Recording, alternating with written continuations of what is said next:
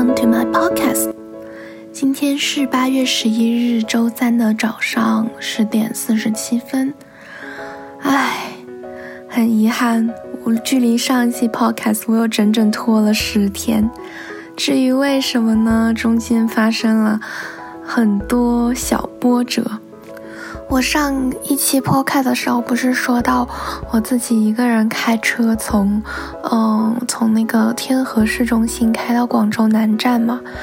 然后还说自己的车技提升了，然后也很喜欢开车。没想到就在那一天，我录完这期 podcast 之后，我就接到了一个电话，大概是我们小区另外一个业主打电话过来说。那天在停车场的时候，哦，我转弯没有转过去，嗯，然后呢没有转过去，我以为没有蹭到他的车，因为我在车上我完全没有感觉嘛。然后当时转弯没转过去，然后我就往前稍微，嗯，开了那么一点点。当时我发现转不过去之后，我就倒车再再转了。但是我没有想到，就我往前开的时候，就轻轻碰了一下他的车，然后对方的车就蹭掉了一块漆。然后我当时完全不知道这个事情，我在车上也没有感觉。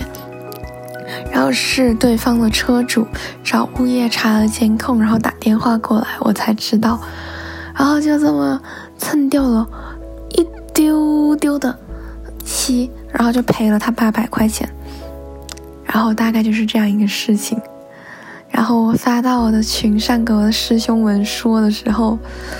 呃，他们就说，他们说确实有点很有点小贵，然后我就记得当时王枸杞就说了一句，他说不愧是你啊，小莫，第一次出事就撞到这么好的车，OK，然后我大概是四五天前吧，我就。准备打开 recorder 开始录，但是当时我一个想法，就是我想尝试录一期全英的 podcast，就是全英文的节目，就有几个原因。一方面，当时我整个人就很 emotional，很想讲一些稍微 sensitive 的一点一些话题，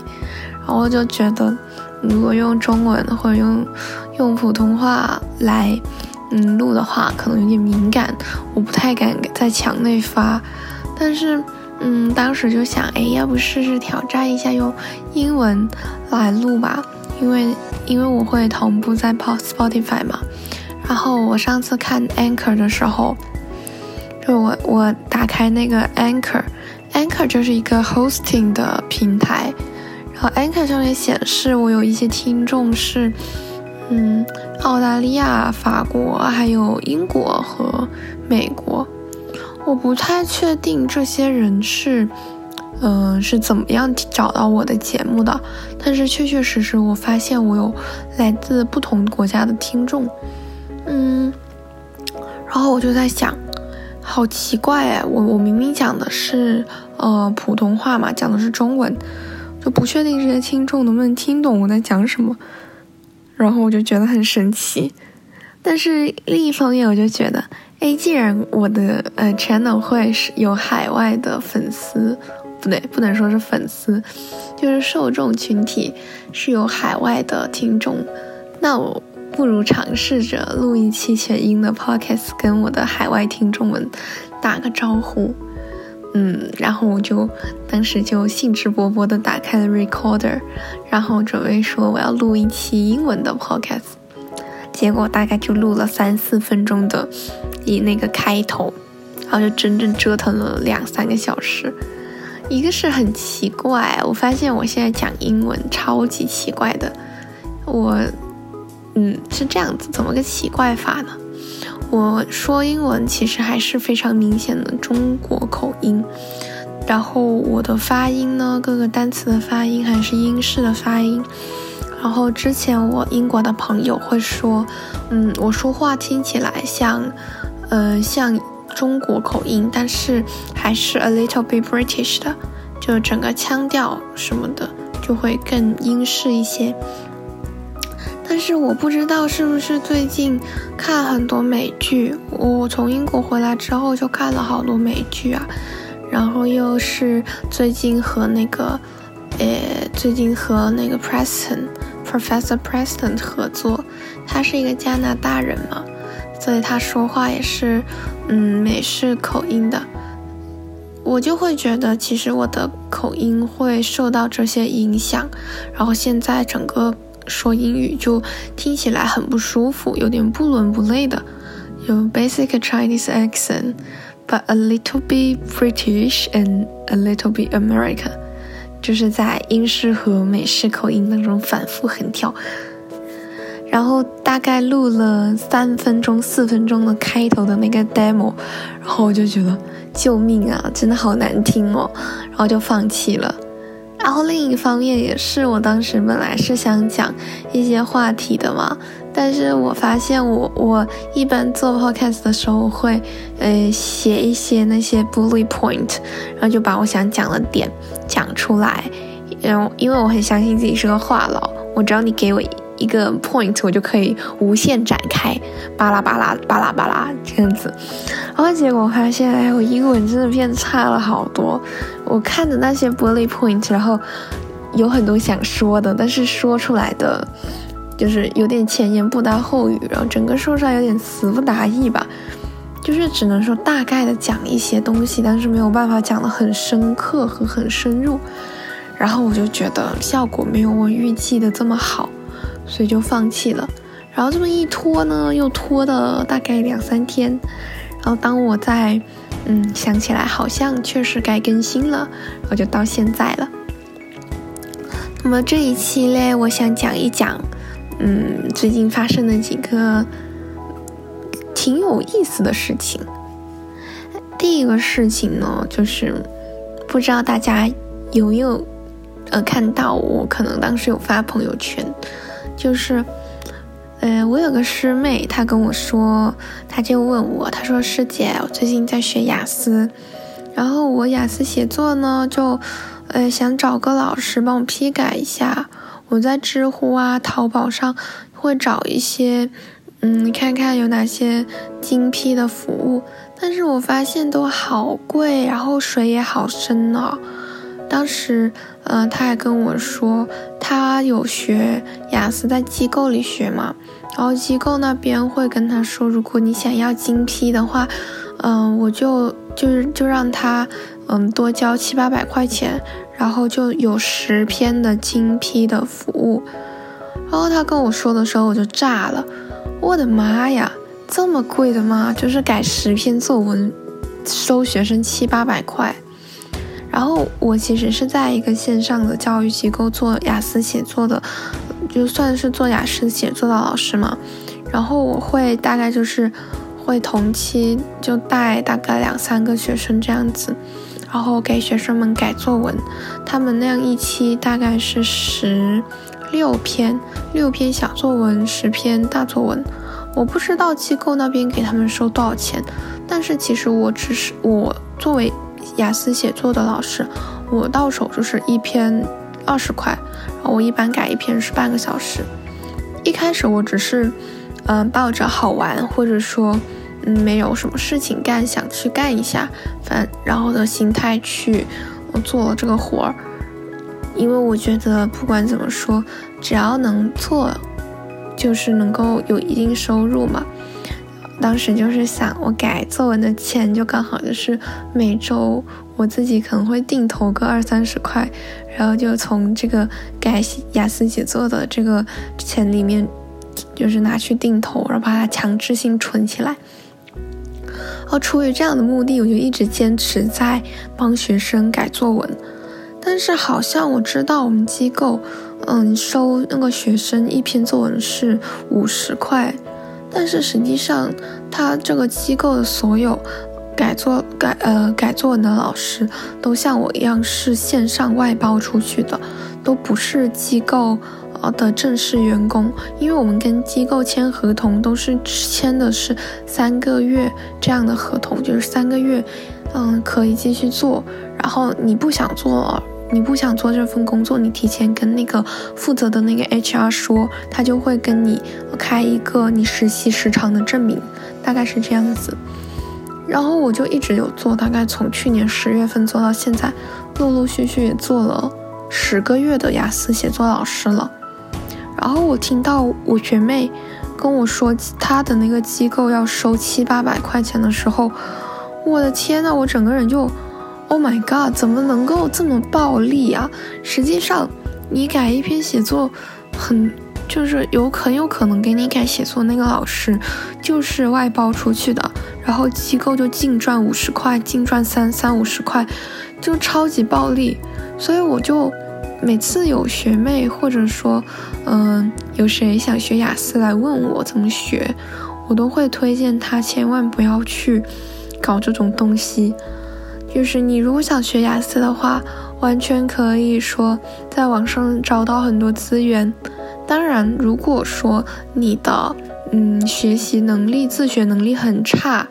嗯，需要有一个老师来帮助你教你怎么学的话，我建议可以说去嗯机构学。但是如果你有一定的自学能力，或者说，你有嗯，能够从网上找到资源，就知道怎么样去找资源的话，我觉得完全可以说自己去自学。然后，像那种口语和写作这两科，我觉得可以去嗯淘宝上面或者闲鱼上面可以找到很多陪练或者说是这种精辟的服务，没有必要说一定要去机构去做。如果之后嗯听到这期节目的朋友，如果有想学雅思的话，也可以参考我的建议。当然，不管你去机构也好，还是自己学也好，都是都是看你你自己的情况啦。哦，另外就是之前在那个嗯，就是前天的时候，然后我上完了最后一次课。你之前在那个教育机构跟 prep。Professor Preston 合作的那一个呃项目，就美国史的，然后不是在当助教嘛，然后八月八号的时候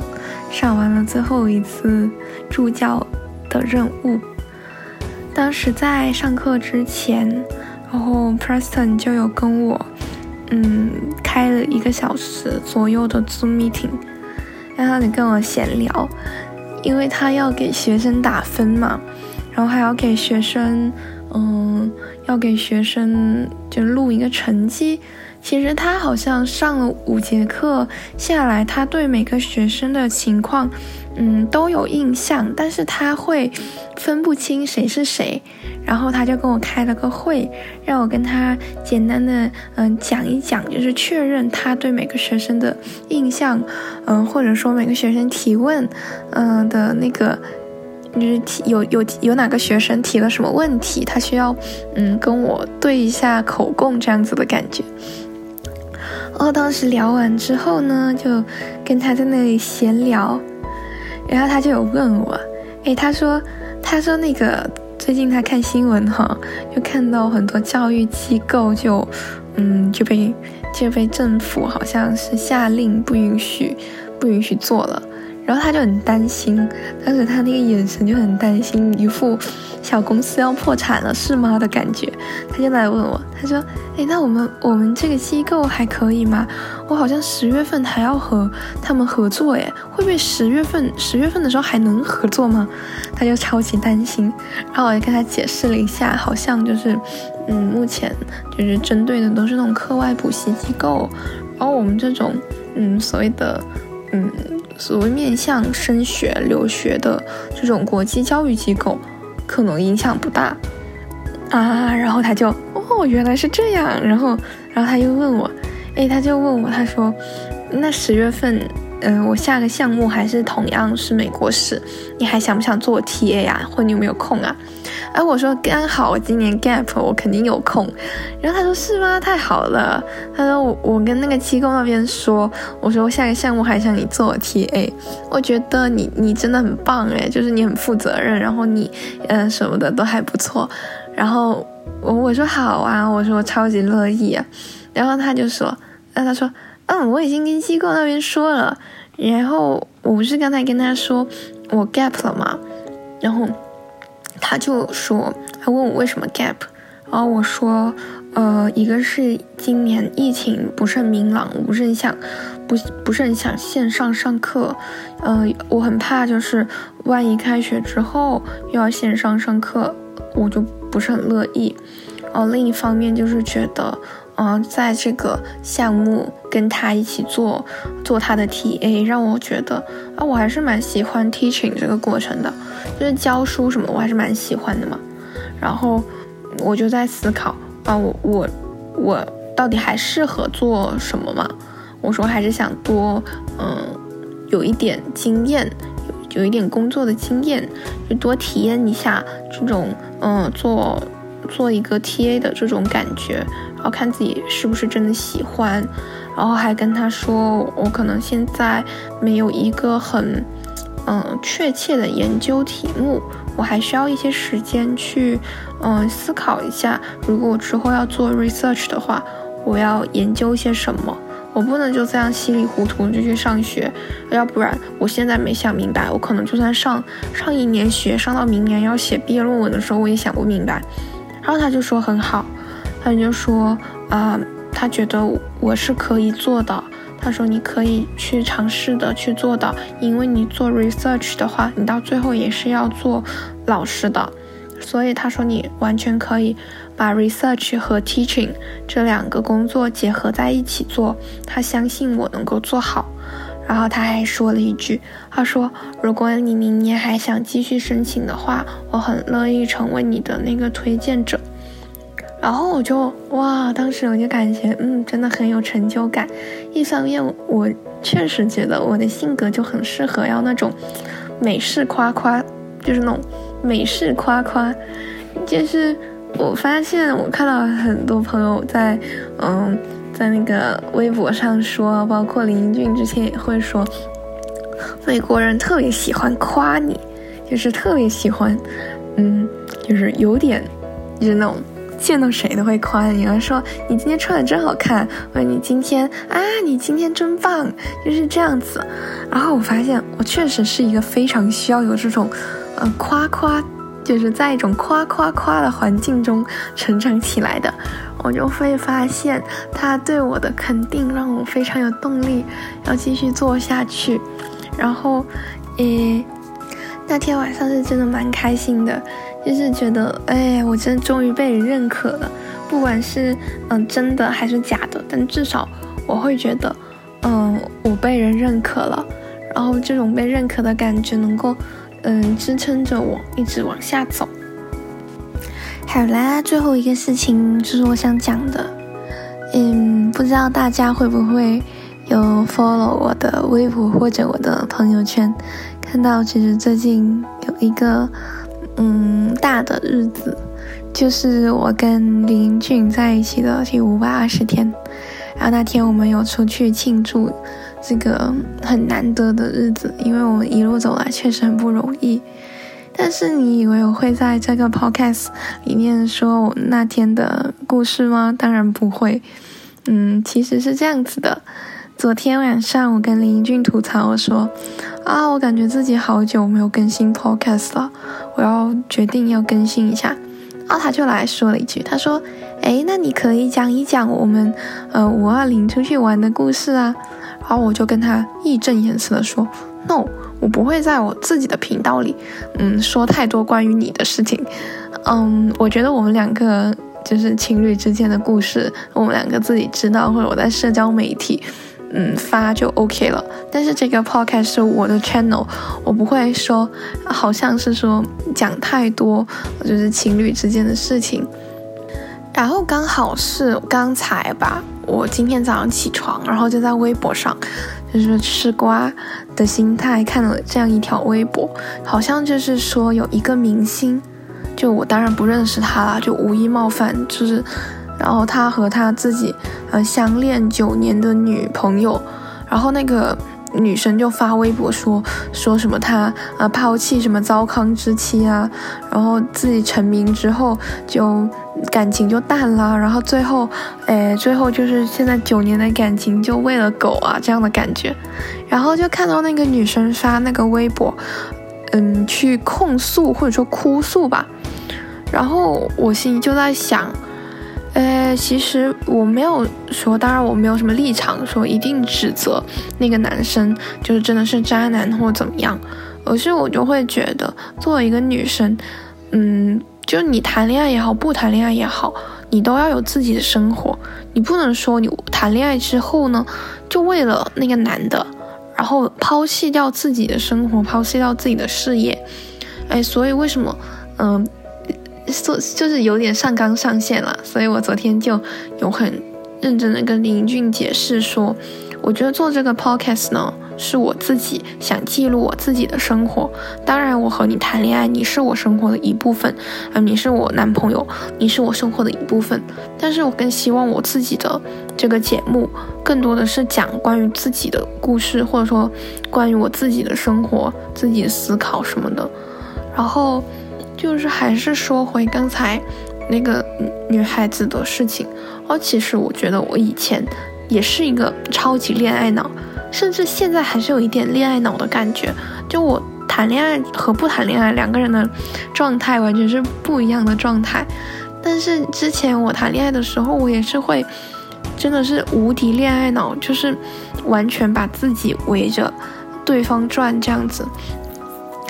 但是。我是去年的时候，呃，follow 了一个嗯 YouTuber，她是一个在香港独居的，嗯，一个台湾女孩子，她她是嗯，她和她男朋友也是呃异国恋这样子的，然后所以去年疫情的时候我被困住的时候就一直看她的视频，她是一一周吧，就几天会跟一个她自己的 vlog。然后她跟她男朋友的状态，就是我非常非常羡慕的状态。她男她男朋友是加拿大人，然后他们是在她本科是在美国上学，然后他们两个是在美国的嗯同学这样子，然后就在一起了。在一起之后呢，她男朋友好像是嗯后面又去日本升学，呃就是深造，然后他就呃到了香港工作。然后就是一直就是在一起，好像是四五年，然后会分，就是就是一远距离恋爱的时间会很长。但是我从那个女孩子的呃 vlog 里面，我就会发现，虽然她和她男朋友嗯的那个嗯感情非常好，但是她自己的 vlog 就会记录她自己井井有条的生活，然后我就会发现她给我的那种嗯。就给我的印象就是她是一个非常独立的，然后非常有自己的规划或者说有自己的目标的一个女孩子，然后她把自己的生活就过得非常好，但是不代表她跟她男朋友就不好。因为她的那个节目嘛，她的那个 YouTube channel 会分为好几个系列，有一个系列就是专门和她男朋友出去旅游或或者一个月见一次面的时候，呃拍的那些视频。但是平时更多的是更新她自己的工作，更新她自己的生活，然后就会发现她是一个把自己的事业、把自己的生活和自己的感情生，就是自己的日常生活和自己的感情生活分得非常开的女生。然后也正是因为她这样的性格，还有她这样处事的方式，然后她和她男朋友就算是远距了这么多年，然后依然都是保持了一个非常健康的 relationship。所以我也是，嗯，希望如果能听到我这期节目的，嗯，女孩子或者说是呃男孩子也好，女孩子也好。我就会更希望大家能够呃去把自己的日常生活和自己的感情生活区分开，只能说情感生感情生活是我们自己生活的一部分，但绝对不是我们生活的全部。然后在我想明白这一点之后呢，我跟林俊在这一段感情中确实要比我之前的感情会更健康，呃，然后也走得更长久。好了。就这么逼逼赖赖了二十多分钟了，然后就这一期的节目就到这里了。那么欢迎呃，感谢大家收听我的节目，那我们下期见吧，拜拜。